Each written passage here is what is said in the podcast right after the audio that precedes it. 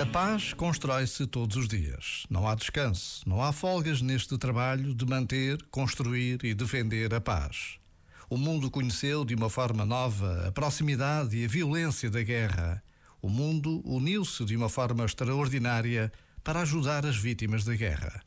Mas de pouco nos servirá tudo o que se fez se não formos capazes de, diariamente, de uma determinação pessoal na construção da paz. E começa sempre por dentro perto de nós. Começa em casa, na rua, na escola, no emprego. Quanto mais interiorizarmos o valor prioritário da paz, mais seremos capazes de construir, de fortalecer, de defender a paz. Este momento está disponível em podcast no site e na app.